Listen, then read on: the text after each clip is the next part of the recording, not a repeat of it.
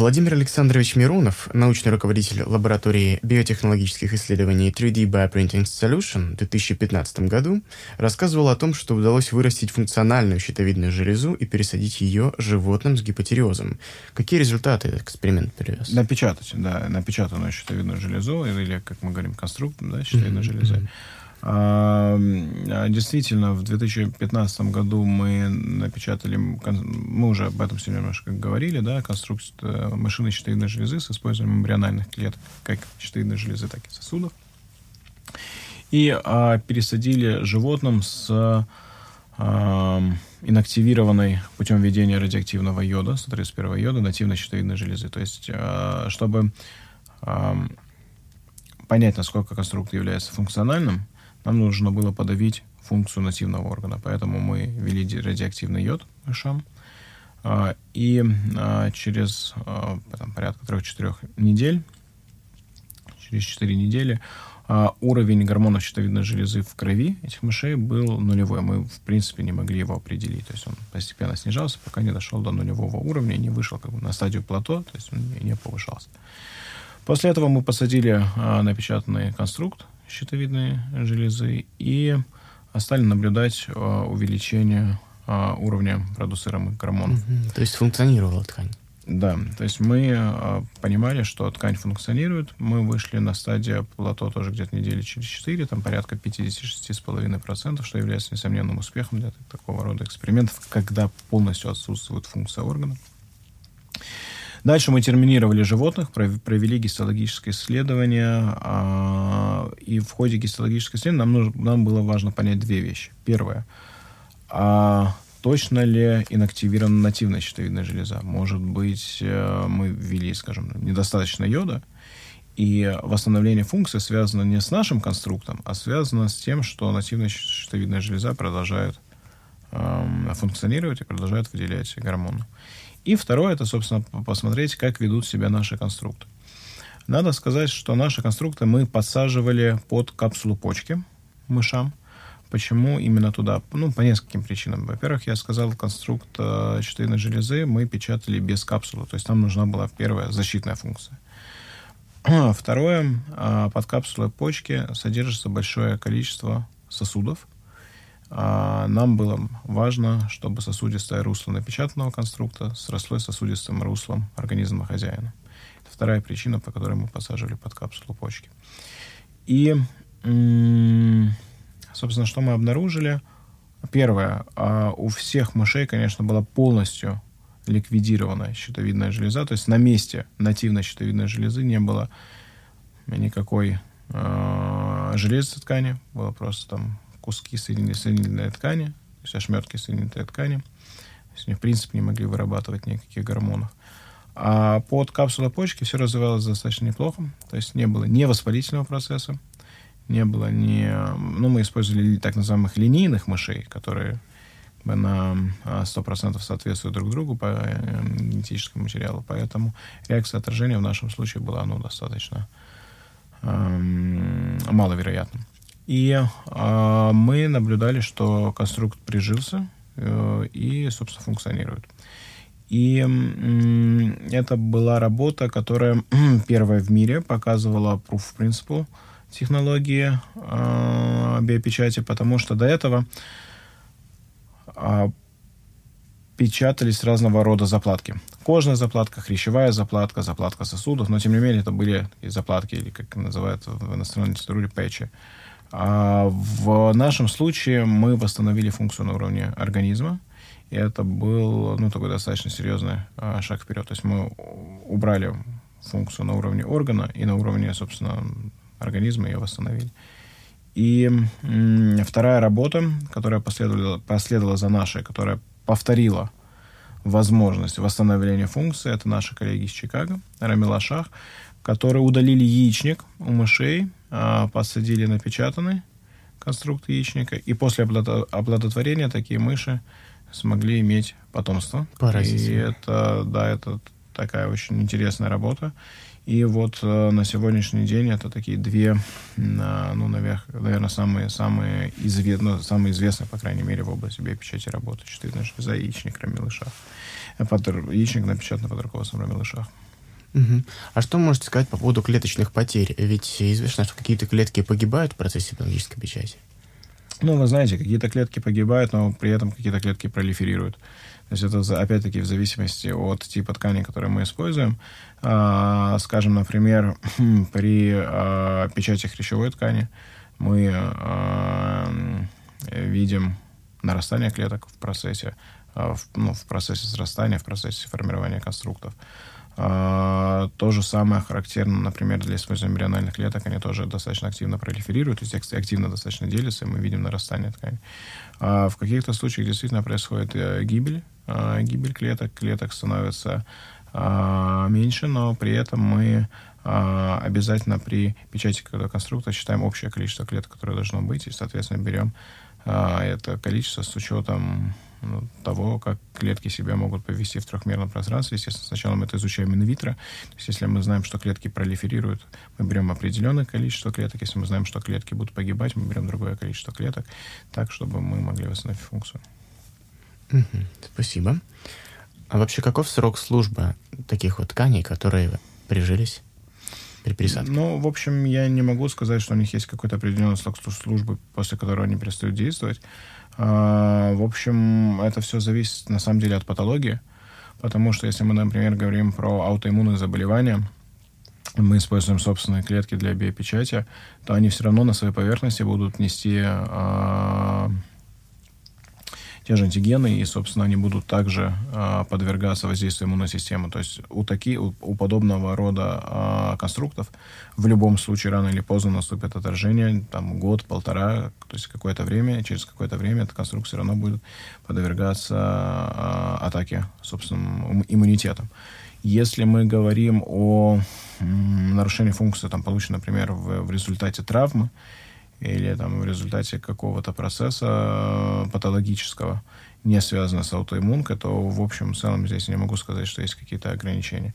Вопрос в том, что если, например, произошел какой-то опухолевый процесс, то нам нужно будет обязательно внимательно смотреть за посаженным конструктом, полученным из клеток того же органа, чтобы э, наблюдать э, возможные онкогенные риски. А какие методы предотвращения онкогенных рисков и предотвращения отмирания большого количества клеток имеются, может быть? Ну, с точки зрения, вот почему отмирает большое количество клеток, ровно потому, что не хватает питания, то есть это предваскуляризация или это создание конструктов определенного диаметра для того, чтобы клетки внутри этих конструктов не гибли. То есть это проведение а, или сосудистого русла, или создание условий, чтобы все клетки внутри вот этой трехмерной структуры имели ом, доступ к питанию. А что касается онкогенного потенциала, то здесь, конечно, чем более дифференцированные клетки, тем ниже этот риск. То есть не, не использование стволовых клеток при э, печати уже дифференцированных клеток и проверка всех клеток на дифференцировку и э, перед, перед э, трансплантацией. То есть мы должны быть уверены, что у нас клетки все уже в дифференцированном состоянии. Тогда риск онкогенного потенциала будет значительно меньше.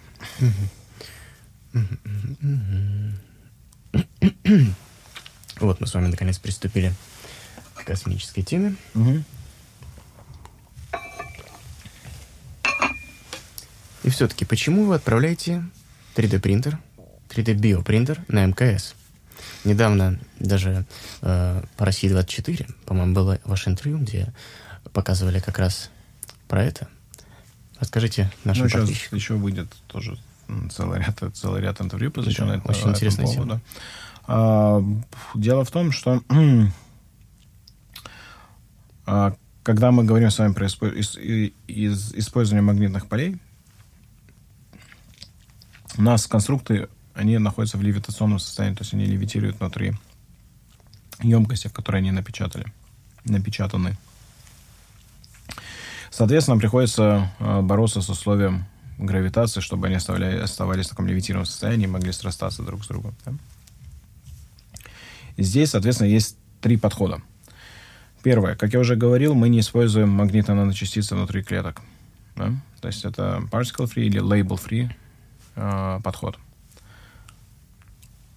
Мы используем э, специальные э, вещества, так называемые суперпарамагнетики для создания магнитных ловушек. Эти вещества, они входят в состав культуральной или питательной среды.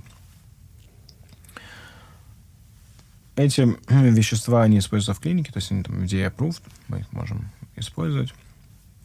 Но при этом в высоких концентрациях они все равно токсичны для клеток. Ну, как говорил mm-hmm. Парацельс, что токсично все, все зависит от концентрации. Дозы, да. А здесь мы для того, чтобы бороться с земной гравитацией, должны использовать или очень мощные а, магниты, или высокие концентрации суперпарамагнетиков. А, поскольку у нас Естественно, нет возможности в лаборатории использовать еще мощный магнит. Мы используем большие концентрации суперпарамагнетиков. Через какое-то время они становятся токсичными для клеток. То есть мы можем э, достаточно непродолжительное время э, печатать не очень большие в размере конструкты. Okay. Второй подход — это снижение концентрации суперпарамагнетиков. Тогда нам нужны мощные магниты. Нам голландское правительство выделило деньги на проведение подобного рода экспериментов, и наши ребята в а, Голландии, в Нимигене напечатали, а, напечатали конструкты, в том числе там, из хрящевой ткани, а, с использованием так называемых супермагнитов или битровских магнитов. В нашем эксперименте они использовали порядка 19 Тесла. Это гигантские магниты. Час работы на таком магните стоит порядка 8 тысяч евро. Вот нам выделили 40 часов работы. А, и я надеюсь, что эти эксперименты продолжатся, и мы действительно смогли собрать конструкт вот в таком достаточно мощном магнитном поле при очень низком содержании а, суперпарамагнетиков. И третий подход — это когда нам не нужны мощные магниты и не нужны суперпарамагнетики. Это условия естественной микрогравитации, которые существуют в космосе. Поэтому, собственно, мы отправляем космический биопринтер в рамках этого большого эксперимента по эм, изучению влияния и настройки разных факторов. А, более того, наш биопринтер будет имплементирован в состав научной аппаратуры российского сегмента МКС. Значит, что другие лаборатории, другие компании смогут использовать этот принтер для проведения а, испытаний как нормальных тканей, так и патологических. А, и, в общем, для создания трехмерных конструктов. Более того, есть Э, интерес у компаний, которые занимаются э, в, работают в области пищевой промышленности, которые создают так называемое искусственное мясо. Э, и это, на мой взгляд, тоже достаточно интересный проект, который мы, я надеюсь, проведем такой эксперимент. Это по созданию мясной продукции на, на, на МКС. Ну, идея заключается в том, что Действительно, килограмм э, отправляемого груза это достаточно такая дорогостоящая история. Если мы можем отправить несколько ампул с использованием рециркуляции воды получить большое количество клеточного материала, то нам удастся здесь достичь экономического эффекта. И достаточно э, уже там порядка 25-30 стартапов в мире, которые занимаются разным, абсолютно разным мясом, э, создаем лаборатории, там от мяса тунца заканчивая там мясом Э, каких-то э, редких птиц в том числе, э, и, в общем, у которых есть предметный интерес проведения космических экспериментов, ну, ровно по обозначенным причинам. И, собственно, в условиях микрогравитации мы можем печатать не только, не только клеточным материалом, мы сейчас проводим ряд исследований по печати с использованием бактерий. А, в основном сейчас а, это патогенные бактерии. Мы смотрим, как они формируют биопленку. Мы смотрим, как они формируют колонии. Более того, ряд бактерий становятся более антибиотикорезистентными ввиду вот создания таких трехмерных структур. И это вполне, э, вполне, вполне э, приводит к предположениям, что мы можем получить в дальних миссиях, мы можем получить новые болезни, которых мы сейчас не очень э, имеем представления. Это, собственно, как была открыта цинга угу. а, во время дальних плаваний, так и во, во время дальних а, путешествий в космосе. Мы сто процентов откроем какие-то новые болезни, какие-то новые заболевания, связанные вот именно с а, окружением а, в, в космосе и с там, определенными факторами.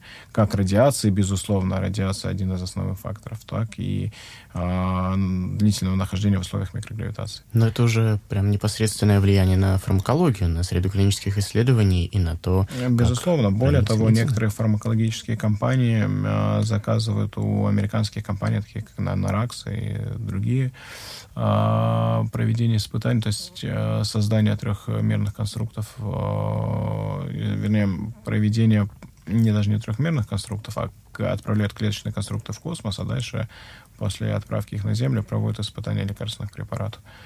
А, и, в общем, надо сказать, что а, трехмерная биопечать активно используется, то есть это уже не просто там какой-то R&D или научное исследование, она активно используется в фарминдустрии, и мы видим, как большие крупные фармкомпании подписывают, э, подписывают договора с э, компаниями в области трехмерной биопечати. А, и по созданию ткани печеночной и почечной для проведения токсикологических исследований так и для ну, там, как конкретные, э, конкретные ткани, скажем, э, напечатанный конструкт кожи, тоже для проведения разных mm-hmm. исследований. Это, кажется, называется технология organ on a chip. Не обязательно, не обязательно. То есть organ on a chip — это технология, когда вы на чиповую микрофлюидную систему э, наносите э, какой-нибудь трехмерный конструкт, э, например, конструкт печени, проводите испытания на этом конструкте, но даже есть вот система, которая называется не просто Morgan чип, называется Body чип, когда вы э, делаете нескольких таких конструктов, ну, например, там, я не знаю, конструкт э, маленький такой э, конструкт кишечника, маленький конструкт печени, маленький конструкт почки, объединяете mm-hmm. их э, там между собой такой микрофлюидной системой и э, капаете лекарственное вещество, например, в конструкт печени, смотрите, как оно проникает потом дальше конструкты Э, другие и в каких концентрациях, э, каким образом происходит его метаболизм и так далее, но при этом, э, как по мне, это все равно достаточно условная система, потому что организм — это система сложная, и проследить этот путь на уровне организма, на уровне микрофлюидного ЧП — это там абсолютно разные вещи. А, что касается трехмерных конструктов, не обязательно микрофлюидных системах, то в основном фармакология не используется в четырех а, разных направлениях. Первое направление — это, собственно, а, создания тканей или органоконструктов для проведения испытаний по токсикологии.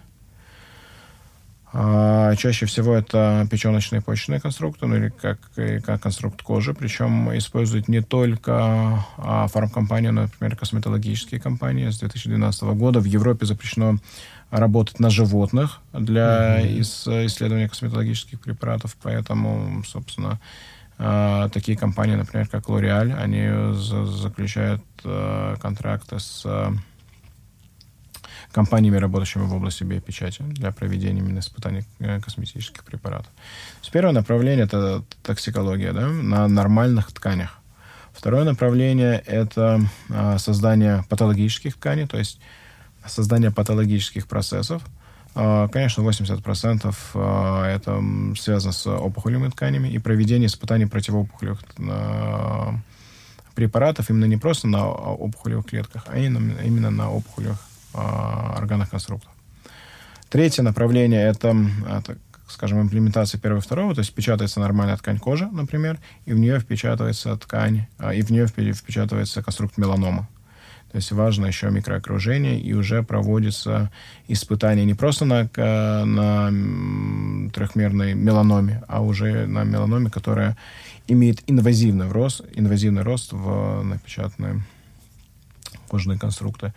И четвертое направление — это, собственно, печать разного рода барьеров, таких как гематоэнцефалический барьер или таких как плацентарный барьер — чтобы изучать проникновение лекарственных э, препаратов через эти барьеры и, собственно, смотреть, если там какие-то патологические воздействия. Вот, в общем, это четыре основных направления, и здесь есть достаточно серьезная перспектива, связанная с тем, что вообще клетки в 2D и в 3D, одни и те же клетки, ведут себя принципиально по-разному. Органы у нас вообще трехмерные структуры. И данные в 3D для фармакологов более релевантны, чем 2D. Но здесь я бы сделал отступление, что э, такие 3D-структуры — это не замена животным все-таки, да, потому что, как мы говорили, функция на уровне организма — это такая вещь достаточно сложная. Это скорее замена монослоя, то есть э, замена исследований на 2D и переход, постепенный переход от 2D на 3, на 3D. То есть это просто уточнение возможности диагностики, ну, а, есть понимаете, сейчас. это уточнение его уже можно посчитать в деньгах, и там вывод препарата на сегодняшний день там на рынке там стоит порядка двух миллиардов долларов. И, в общем, ошибка на каждом а, последующем шаге, она становится ну, значительно дороже. А, поэтому, когда большое количество препаратов проходит первую стадию, стадию 2D, а потом а, отваливается на второй или третьей стадии клинических испытаний, в общем, это очень дорого для, для фармкомпании, это и потери времени, и достаточно серьезных денег. Поэтому, если мы можем дать более релевантные данные на первых стадиях, мы, собственно, упростим процесс на последующих. Поэтому план диагностики 3D лучше, чем 2D. Да, абсолютно точно. Что ж, вы сказали по поводу запрета испытаний на животных. А Да. что вы можете сказать еще по поводу других запретов и трудностей, которые касаются клинических исследований в области 3D-биопечати? Ну, на самом деле, все, что касается клинических испытаний, это очень такие, знаете, страновые вещи. Вот. Это все зависит от стран, а, скажем, в странах, например, Южной Кореи, Австралии достаточно лояльное законодательство с точки зрения проведения клинических испытаний, с точки зрения, там, например, Соединенных Штатах это очень все зарегулирование, да, достаточно сложная процедура. Но, например, я хочу сказать, что Южная Корея за последние там, 10 лет сделала достаточно серьезный рывок в области клеточных технологий регенеративной медицины, ровно потому, что было принято достаточно лояльное законодательство в области клинических применений, клинических испытаний, и э, большое количество компаний и большое количество научных разработок потекло, собственно, в Южную Корею. Они сделали гигантский скачок за последние, за последние 10 лет. А, Из ближайших стран а, достаточно лояльное законодательство в области э, клеточных технологий в Беларуси. И связано это с проведением большого количества испытаний как раз-таки на клетках щитовидной железы. Связи с тем, как, ну, как вы знаете, после Чернобыля до сих пор это такая достаточно серьезная проблема в Братской Республике, и поэтому, а, собственно, эту проблему пытаются решить тоже, в том числе с использованием клеточных технологий.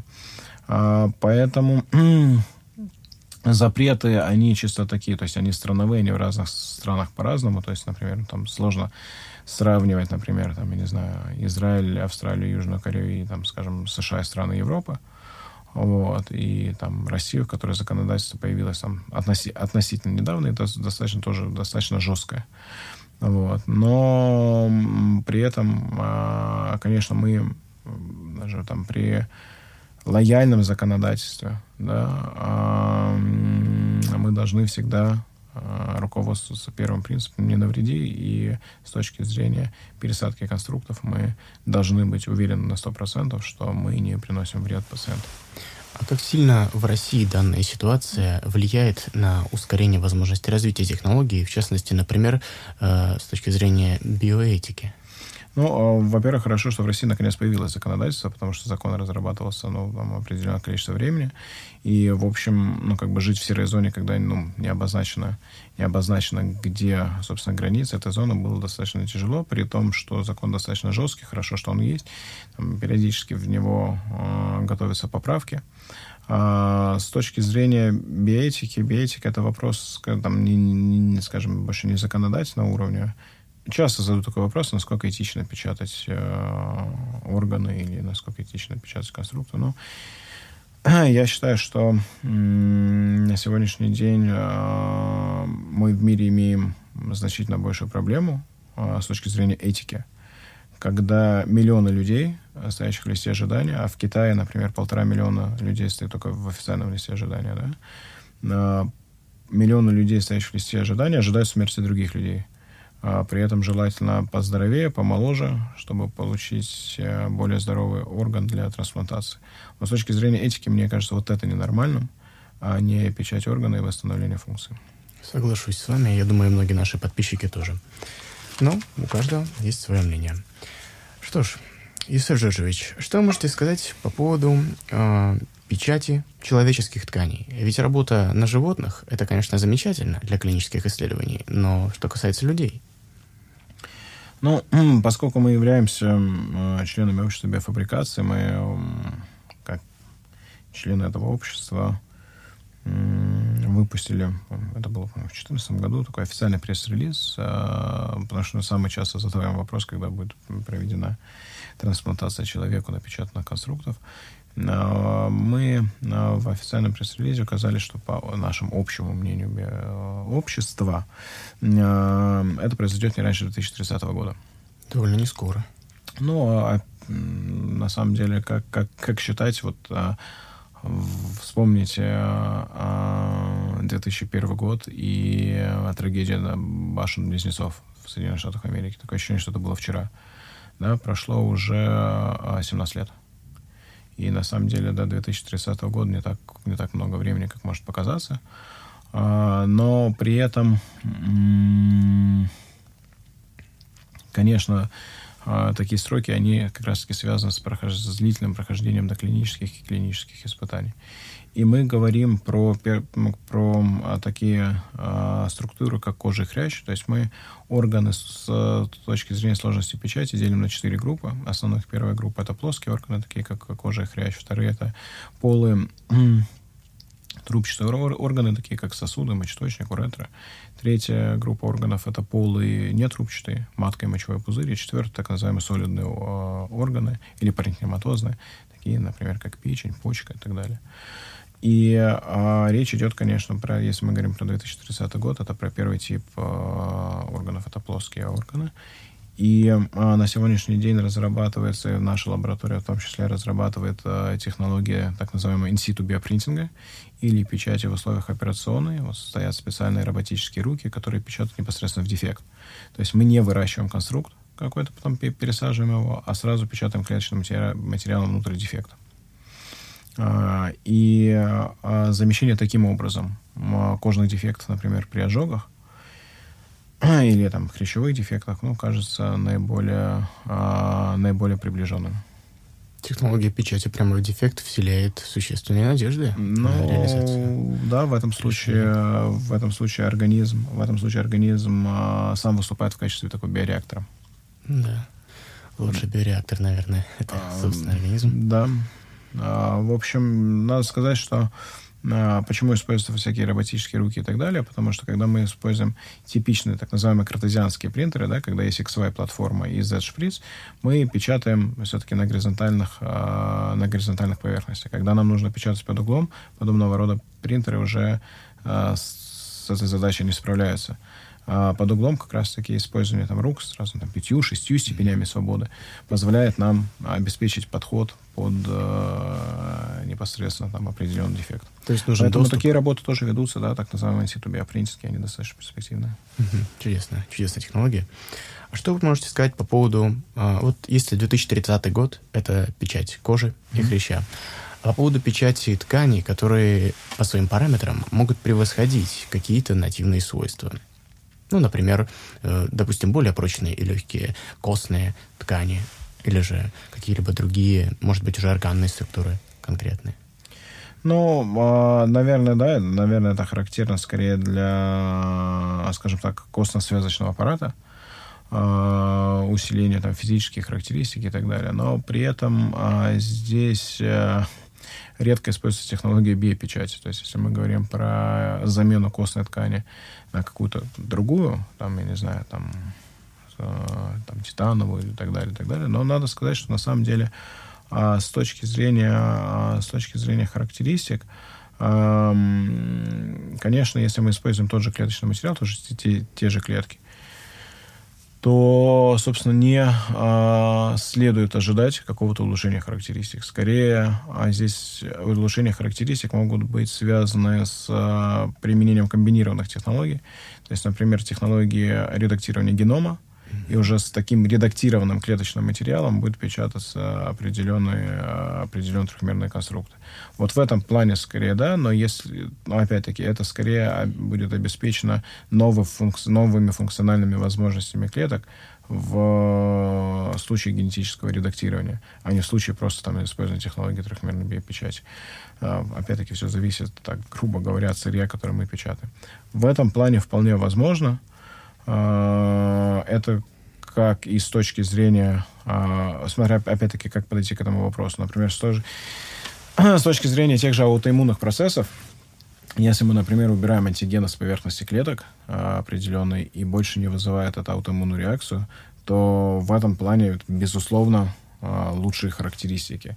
А если мы говорим там, с точки зрения там, прочностных, еще, еще каких-то, опять-таки, это будет зависеть не с точки зрения там, печати, как технология, это скорее вот, будет зависеть от других технологий, которые будут применяться для изменения э, клеточного материала. То есть главное это комбинация правильных подходов и комбинация технологий, конечно, mm-hmm. так называемая. Ну, то есть э, конвер... кон... конвергентность, э, конвергентность подходов. Но только в этом случае удастся добиться вот таких э, улучшений. Ну да, это свойственно очень многим сейчас направлениям. Комбинации. Ну, в том числе мы это в биопринтинге активно видим. У нас, видите, и акустические, и магнитные. В общем, э, технологии связаны с э, физическими полями, в общем, что было не очень характерно для биологии да, для последнего времени. В финансовом плане вы назвали очень большую цифру для использования магнитных полей при 3D-биопечати. Mm-hmm. Какие еще финансовые затраты требуются для того, чтобы пациент мог получить полноценный напечатанный конструкт, или же клиника пошла на такие меры? Ну, смотрите, если говорить о вообще технологии, вообще о технологиях в регенеративной медицине, то это на сегодняшний день пока понятно, что это достаточно дорогостоящие вещи. А, на сегодняшний день а, самыми дорогостоящими вещами является даже не, скажем, печать, а, напеч... ну, то есть не печать конструктов, да, а получение необходимого количества клеточного материала. А, например, японские коллеги посчитали, что для а, восстановления функции печени, ну, если говорить о 100% потере клеток печени, что бывает, понятно, крайне редко, а, нужно порядка 20 миллионов долларов только на то, чтобы получить необходимое количество клеток печени. Но понятное дело, что поскольку сама печень там, достаточно, обладает достаточно серьезным регенеративным потенциалом, и, в общем, чаще всего нужна какая-то, а, какое-то определенное количество клеток, то есть не, там, не на всю печень, да, то да, здесь, конечно, эти суммы снижаются. Но, например, вот пациентки, которые э, были, были, была проведена э, впервые в мире да, трансплантация iPS-клеток, клеток, полученных из iPS, э, то сам клеточный материал, я сейчас не говорю даже про биопечать и так далее, это несколько сот тысяч долларов. Плюс, если мы говорим про создание трехмерных а, структур, про трех, трехмерных объектов, а, это а, хороший биопринтер тоже стоит там, один биопринтер стоит там порядка, на сегодняшний день там порядка 200 150-200 тысяч долларов, ну, плюс вся необходимая инфраструктура. То есть на сегодняшний день мы, конечно, говорим о сотнях тысяч долларов, но поэтому и создаются такие технологии типа биопечати для того, чтобы стандартизировать подходы и уменьшить их стоимость в том числе. То есть нам первое нужна стандартизация подходов а, и масштабирование этих подходов для получения необходимого клет... Э, количества клеточного материала. И второе, собственно, для создания трехмерных э, объектов. Мы с вами говорили про мясо. Uh-huh. И а, здесь, например, мы видим вот такая, она достаточно, достаточно м- наглядная динамика. А, потому что а, первая котлета, напечатанная в лаборатории в Великобритании, значит, и расходы на нее стоили порядка 300 тысяч фунтов стерлингов. Вторые, которые повторили такие работы, были, была американская лаборатория, которая, у которой это уже стоило порядка 100 тысяч долларов. На сегодняшний день а, эта цифра составляет порядка 10 тысяч евро. То есть мы там за 6-7 лет видим снижение стоимости практически в 40 раз. И это действительно существенно. Да, на сегодняшний день это дорого для того, чтобы выйти на рынок, но если это будет развиваться такими же темпами, и а, нам удастся цифру в 10 тысяч евро сократить в 40 раз в течение, а, в течение там, 6-7 лет, вот, то понятно, что это уже, собственно, то производство, которое возможно уже для масс-маркета. Вот. А то же самое касается и регенеративной медицины. Собственно, здесь технологии достаточно серьезно развиваются, но опять-таки а, понятно, что в, там, с точки зрения мяса, понятно, это там, клетки мышечной ткани. Всего несколько типов клеток, которые нужно нарастить. С точки зрения регенеративной медицины все достаточно сложнее. Но, тем не менее, такой наглядный процесс, который показывает, как достаточно серьезно дешевеют технологии, как только больше игроков появляется внутри этой отрасли. Ну, конечно, безусловно. Котлета за 10 тысяч евро — это дороговато сейчас, но все же удешевляется. И, конечно же, все технологии, которые сейчас тоже будут дешевле. Мы вспомним 3D-принтеры еще там 5-6 лет назад, сколько да. стоили они сколько стоили тогда и сколько они стоят сейчас. Конечно. Даже с учетом того, а, что принтеры, которые печатают металлом до сих пор, да, ну, такая достаточно дорогостоящая вещь, но вот металлические принтеры несколько лет назад они стоили еще миллионы долларов. В сегодняшний день они стоят уже сотни тысяч. Вот, то есть они подешевели на порядок. И там мы ожидаем там, в течение а, пяти лет, что они подешевеют еще на порядок. И, собственно, это происходит со всеми технологиями, которые э, ну, проходят определенные стадии своего развития. А какие технологии уже может получить пациент при использовании трехмерной биопечати? А, ну, на сегодняшний день, если мы говорим про трансплантацию, то никаких пока не придут до клинические и клинические испытания. А с точки зрения а, самого пациента, то а, сейчас есть а, попытки следующие. Значит, а, есть э, такая работа, э, планомерная работа ведется в Голландии по э, созданию базы данных трехмерных конструктов колоректального рака. То есть там порядка 21 типа колоректального рака пациентов собрано, создаются из них трехмерные конструкты и замораживаются. И дальше при нахождении определенного типа колоректального рака у пациента будет подбираться терапия уже непосредственно под его тип опухоли ну, поскольку есть уже определенная база данных, на которой ведется исследование, как, какие группы препаратов э, наиболее э, эффективны, то, собственно, это такая персонализированная диагностика, персонализированные методы диагностики, которые могут получать пациенты, э, имея определенные виды патологии. Безусловно, эта персонифицированная диагностика является результатом комбинированных усилий различных направлений. Хотелось бы поговорить еще немножечко про вашу компанию 3D Bioprinting Solution. Почему именно Россия? Ну, а, ну, во-первых, мы все здесь находимся, э, в России, и, собственно, нам удалось ну, говорить Владимиру Александровичу вернуться в Россию. А, здесь, а, на мой взгляд, отличный сплав полученных знаний, то есть образования, и среднего образования, высшего образования, и мотивации мотивации людей к тому, чтобы сделать что-то э, целую отрасль лучше. У нас проходит, э, приходит, к нам приходит достаточно большое количество заявок от молодых людей, которые хотели бы пройти на стажировку или поработать в компании.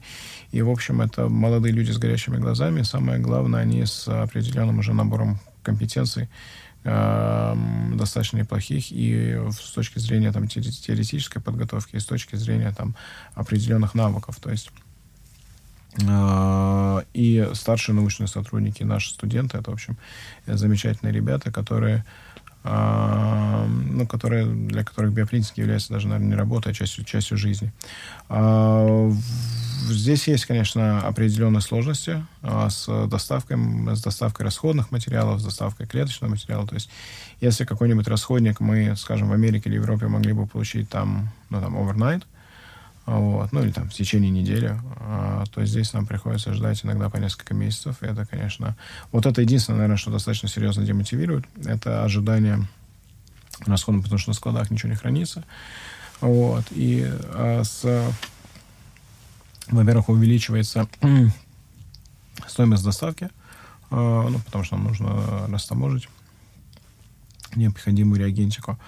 А, это если касается реагентов. Если касается клеточных линий, особенно клеточных линий человека, то это большое количество необходимой э, документации, которую надо подготовить. Это э, вообще сложность логистики достаточно серьезная.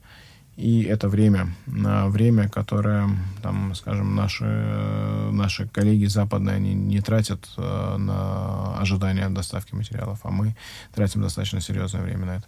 Но это те реалии, которые есть, э, и с которыми пока нам никак не, не, не удается побороться. Но, в общем и целом, мы это компенсируем теми замечательными ребятами, которые у нас работают. Угу. Расскажите еще поподробнее про своих коллег. Вот вы рассказали про Голландию. Ну, у нас, на самом деле, я думаю, что даже это, наверное, наша основная основной успех — это не создание биопринтера, не, там, не отправка в космос и там, даже не печать щитовидной железы.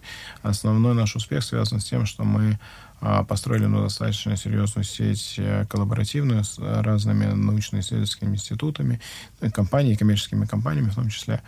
И вот я рассказывал про проект по щитовидной железе, да, при этом в проекте, естественно, мы играли центральную роль, но мы привлекли две бельгийских лаборатории, американскую лабораторию, лабораторию из Греции, которая каждая из них проводила часть э, работ. Например, там американцы проводили по мат-моделированию, там бельгийцы по окраске препаратов и так далее. То есть у каждого был свой кусок, кусочек работы. А, там, если посмотреть наши там, последние статьи, они выходят вместе там, с коллегами из Стэнфордского университета. А, и, в общем, мы работаем со, с разными странами, европейскими, американскими, азиатскими и так далее. Ну и в том числе российскими лабораториями, как я уже сказал, акустические. Акустичес, э, вот за акустическую часть э, в этой стране там нам достаточно серьезно помогают коллеги физфак МГУ. Вот, и мы сотрудничаем как с российскими университетами, так и зарубежными. Но география очень, география очень широкая.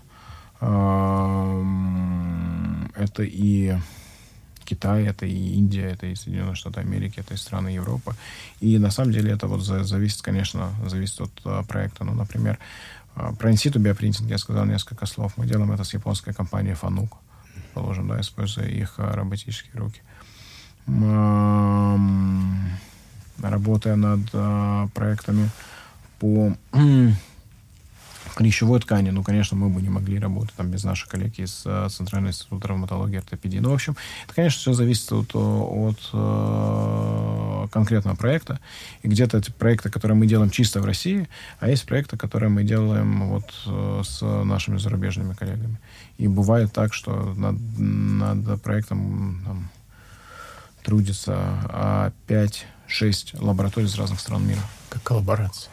Да, да, абсолютно верно. Мы подавали, мы даже входили там в, в широкие, э, писали совместно, совместную заявку на грант под один из проектов, который в прошлом году не получил поддержку, может быть, получит в этом или в следующем. А там участвовало 40 университетов над э, одной работой, над одним проектом, 40 университетов. Ну, мы входили вот в в этот список, достойный из 40 э, европейских, э, европейских игроков. Поэтому... А что это был за проект? Это так называемый проект Hope, э, который звучит как «Надежда», аббревиатура его Human Organ Printing Era, который подразумевал под собой создание именно вот таких клинических клинического применения, создание инфраструктуры под клиническое применение технологий биопринтинга котором э, участвовали наши европейские коллеги. Э, и мы, и общая сумма подачи гранта была миллиард евро.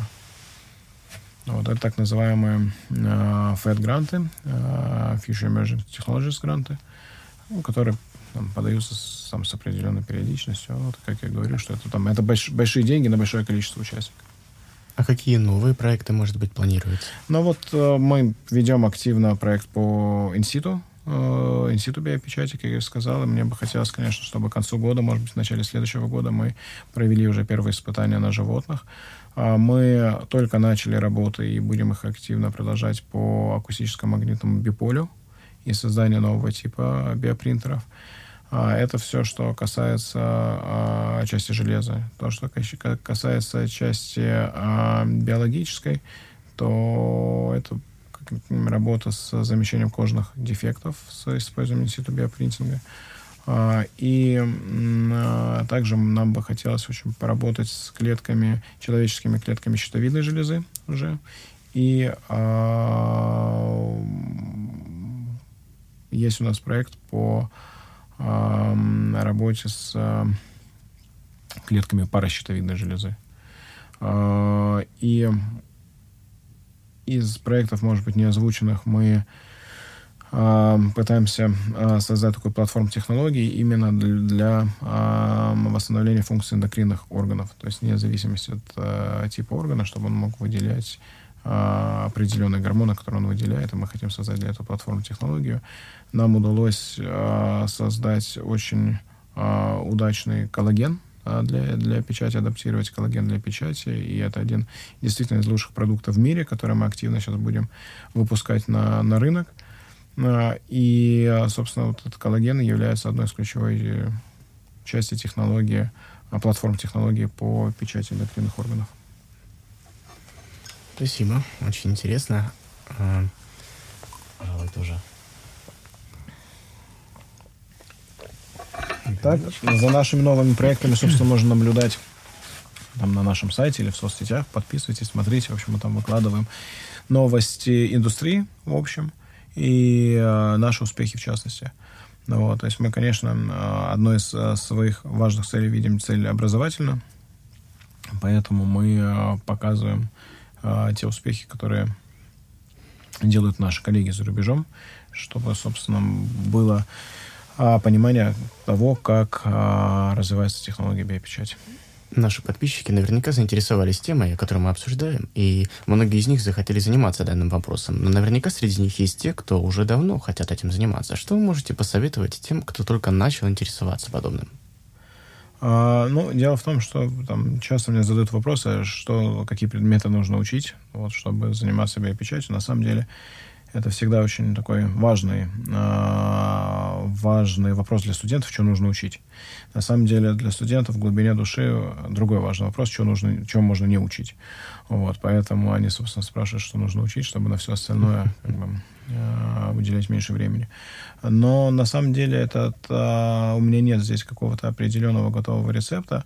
Я в этом случае рассказываю кейс, когда над созданием там, одной части акустического прибора у нас работало два человека вместе. Один человек, который достаточно уже такой возрастной,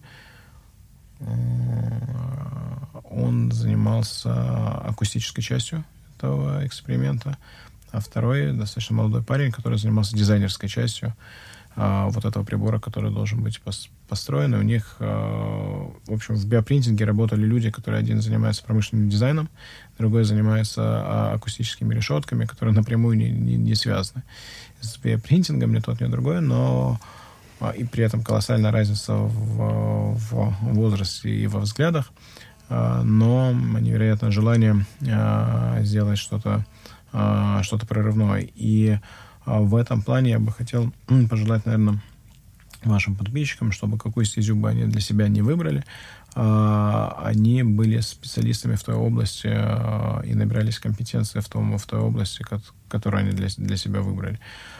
И в этом плане, если это молодые подписчики, то чем раньше они начнут практиковаться руками, тем лучше, потому что именно с, когда вы, особенно работа с клеточным материалом, она требует вот именно такой каждодневной, на, особенно на первых этапах каждодневной работы именно руками, чтобы понимать, как себе все-таки мы работаем живыми, живыми материями, и надо понимать, надо посмотреть, ощущать, как эти материи себя ведут, какие у них есть свои капризы, какие у них есть свои, наоборот, преимущества. И это все а, хорошо, когда вы об этом читаете научную литературу, и это все совсем выглядит по-другому, когда вы работаете этими руками. Поэтому, если есть такие возможности, чем раньше, тем лучше а, проходить разного рода стажировки и практикумы там, где есть возможность поработать с клеточным, живым клеточным материалом.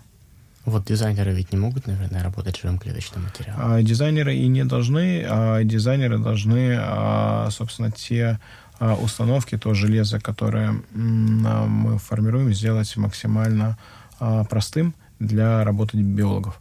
Mm-hmm. Вот, все-таки в конечном итоге биологи работают с клеточным материалом, но если а, промышленные дизайнеры сделают такую установку, которую просто невозможно пользоваться, они должны понимать, что а, люди без а, специального технического образования должны пользоваться тем, что они делают.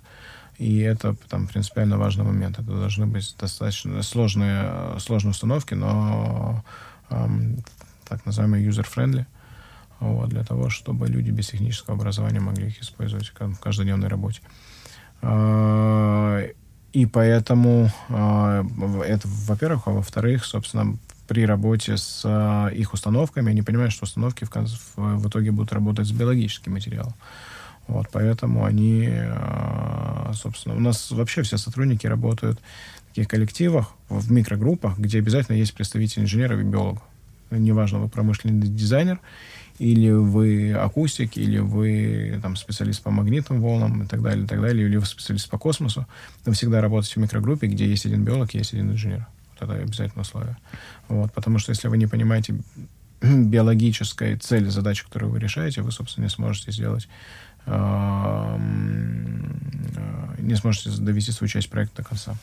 То есть, чтобы заниматься 3D-клеточной печатью, нужно э, интересоваться физикой, акустическими волнами, магнитными волнами, инженерией и также, конечно же, быть биологом. Возможности как-то Не обязательно заниматься, не обязательно заниматься все вместе, можно, а, а главное быть а, профессионалом в своей области. То есть главное, то область, во-первых, самое главное заниматься тем, что вам нравится. Заниматься чем-то там через э, сквозь сжатые зубы, это в общем, а, не очень, не очень хорошо, потому что рано или поздно это все равно надоест, и вся негативная энергия, она выплеснется. Я не помню, чье это, чье это высказывание, может быть, это высказывание Генри Форда, но я боюсь ошибиться, что я настолько любил свою, а, настолько любил свою работу, что даже, что я настолько любил свою профессию, что мне ни, ни один раз в жизни я не приходил на работу. Да, да. Вот, поэтому здесь, в общем, то же самое, и а, здесь, с одной стороны, очень важно, чтобы вам нравилось то, чем вы занимаетесь. На самом деле, а, это вообще очень характерно для, а, для науки. В науке надо быть фанатиком того, чего вы делаете, потому что, ну, во-первых, надо верить, а, надо верить в идею, и надо действительно ей гореть, потому что до, то есть сроки от того, как идея придет в голову до момента ее реализации, они могут быть ну, достаточно серьезными, и вам да, нужно будет пройти большое количество испытаний, экспериментов, чтобы дойти, а может быть и опровергнуть эту идею. Это тоже болезнь, достаточно болезненная история, а вот свою идею просто зарубить. И э, в этом плане, конечно, наука, она подразумевает определенную фанатичность. Вот, фанатичность и преданность делу. И вот это одно из э, главных качеств, которые э, потребуются любому человеку, чем бы он ни занимался. Там уже неважно, там это акустика, магнит, физика, биология, химия или так далее, в наукоемких э, областях. Э, это э, вера в свои силы, э, фанатичность и приверженность к своим идеям. Вот, собственно, чего бы хотел пожелать вашим подписчикам. Что ж, спасибо вам огромное. Всего хорошего. Спасибо, всего доброго.